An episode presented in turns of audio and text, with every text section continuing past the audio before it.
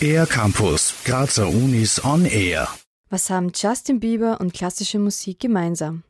Welche Überschneidungen lassen sich zwischen populärer und Kunstmusik finden? Antwort auf diese Fragen gibt es am kommenden Wochenende.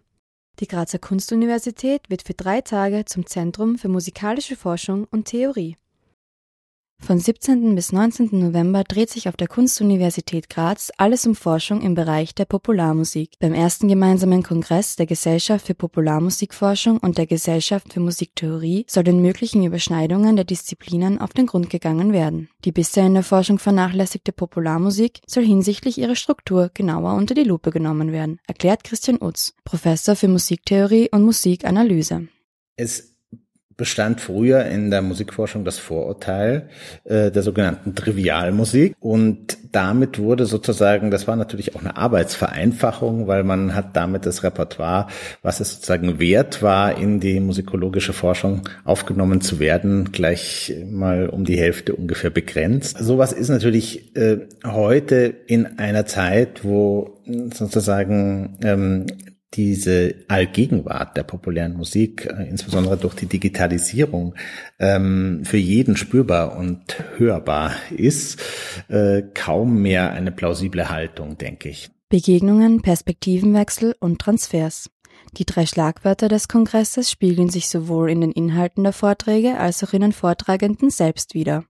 Die Internationalität der Veranstaltung ist den Leitern Christian Utz und André Döring sehr wichtig. Besonders der anglophone Raum wird auf der Tagung vertreten sein. Etwa ein Drittel der Vorträge wird in englischer Sprache gehalten. Diese werden sich rund um die Themen Improvisation, Musikanalyse sowie der Wechselwirkung von populärer und Kunstmusik drehen. Zum einen handelt es sich um einen sehr großen Fachkongress. Das heißt, hier ist nicht nur ein Thema äh, im Zentrum, sondern mehrere. Es gibt also vier thematische Sektionen und eine freie Sektion. Das heißt, aber ähm, man kann schon sagen, dass eben zum einen ein explizit musiktheoretischer oder musikanalytischer Ansatz im Vordergrund der meisten Vorträge steht. Insgesamt, glaube ich, ist es sozusagen ein Versuch der Kongress den eindrücklichen Beweis zu erbringen, dass äh, dieses Thema für die Musikforschung insgesamt höchst relevant und höchst spannend ist und äh, einfach bislang zu stark ähm, ausgeklammert wurde und da einfach weiterhin ein sehr großer Nachholbedarf besteht.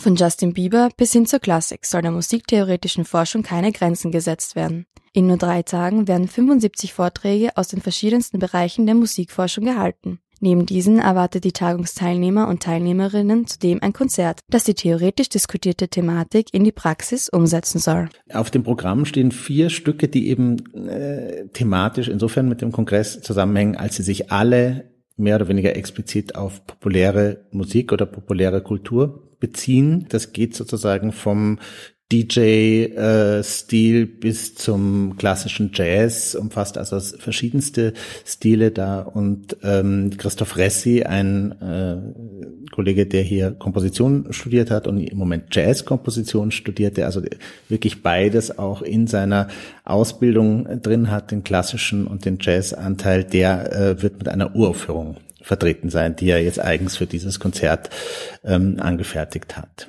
Das Konzert findet am Samstag, dem 18. November um 20 Uhr im Mumu Proberaum der Cook statt. Auch am Sonntag wird es noch ein Highlight geben. Nach der für den Abend geplanten Podiumsdiskussion gibt es eine Preisverleihung zu einem wissenschaftlichen und einem künstlerischen Wettbewerb. Für den R-Campus der Grazer Universitäten Julia Degen. Mehr über die Grazer Universitäten auf ercampus-graz.at